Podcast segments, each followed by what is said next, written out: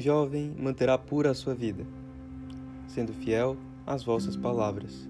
Salmo 118, versículo 9. Mas como ser fiel às palavras de Deus? Como conservar pura a nossa vida? Eu acredito que isso passa por três pontos. Primeiro, tenha fome e sede de Deus.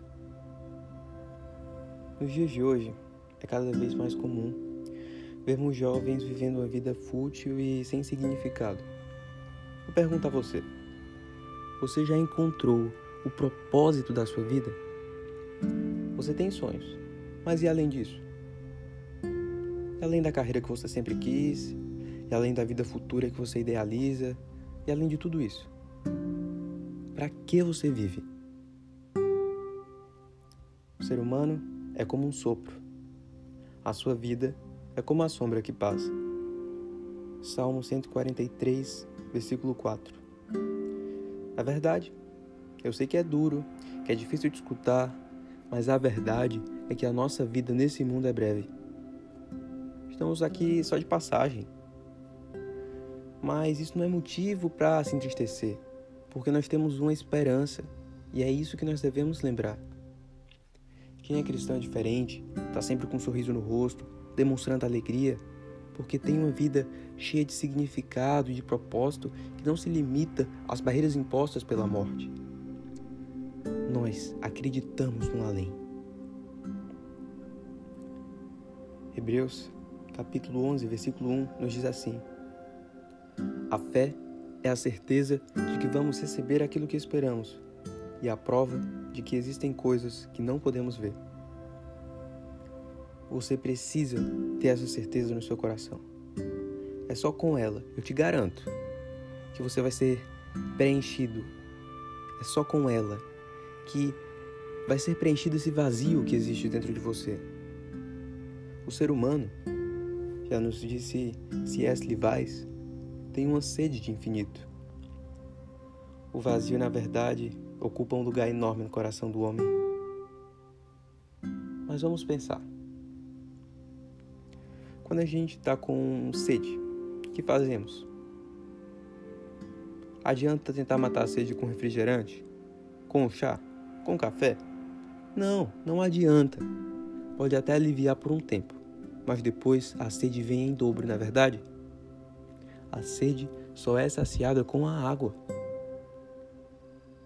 E quando a gente fala de fome, então é a mesma coisa.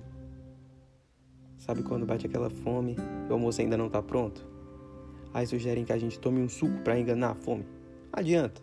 Não. Só a comida verdadeira mata a fome. Espiritualmente, nós somos assim também. Além de sedentos, somos famintos. É o que o Senhor nos revela no livro de Amós, capítulo 8, versículo 11. Mas o que é que isso tudo tem a ver com Jesus? Tudo.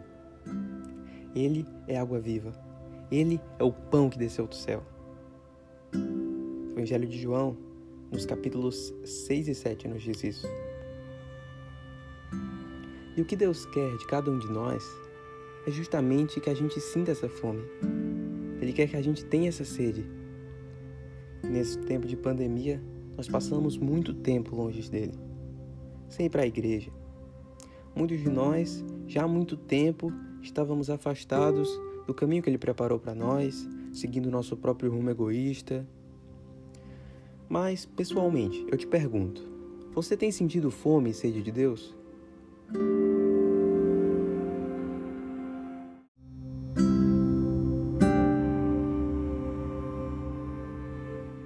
Felizes as pessoas que têm fome e sede de fazer a vontade de Deus, pois Ele as deixará completamente satisfeitas. Mateus, capítulo 5, versículo 6. É o que diz o nosso Senhor Jesus Cristo. Quer conservar pura sua vida? Cultive em você a fome e a sede de Deus. Segundo ponto é ter intimidade com Deus. Tenha intimidade com Deus. Eu acredito que todos já tenham lido O Pequeno Príncipe. O que, que o Pequeno Príncipe faz quando ele quer criar amizade com a Rosa? Ele cativa. Do mesmo modo, nós quando queremos começar uma amizade ou conservar uma amizade, quando nós queremos mostrar a alguém o que sentimos por ela, nós tratamos a pessoa bem, a gente cativa, a gente mantém um diálogo constante. E com Deus não é diferente. Não é. Deus te criou com um propósito, ele te moldou de um modo todo especial para que você cumpra a missão que ele te deu. Lembre que você é filho dele, você é amigo dele, então converse com Deus. Na Bíblia, nós temos muitos exemplos de pessoas que, além de conversar, choraram na presença do Senhor, que falaram para ele toda a realidade daquilo que elas estavam sentindo. Eram pessoas que tinham muita intimidade com Deus. O exemplo mais conhecido é o de Jó. Vamos ver aqui. Capítulo 9, os versículos 17, 18 e 22, respectivamente. Diz assim: Deus me esmaga com uma tempestade e, sem motivo, aumenta minhas feridas. Ele não me deixa nem respirar e enche de amargura a minha vida. Para mim, tudo é a mesma coisa. Por isso, digo que Deus destrói tanto os bons quanto os maus. O Jó é sincero. Ele fala a Deus como ele está se sentindo de verdade. Tanto que, no final do livro, depois que Jó enriquece, depois que Jó ganha prosperidade novamente, ele diz: Antes eu te conhecia somente de ouvir falar, agora eu te conheço intimidade. E você? Muitos de nós, quando vamos orar, enfeitamos o pavão, não contamos a Deus toda a verdade naquilo que estamos passando. E você? Você não precisa ter vergonha de Deus. Na presença dele, você pode contar todas as suas intimidades. Ele te conhece mais do que você mesmo.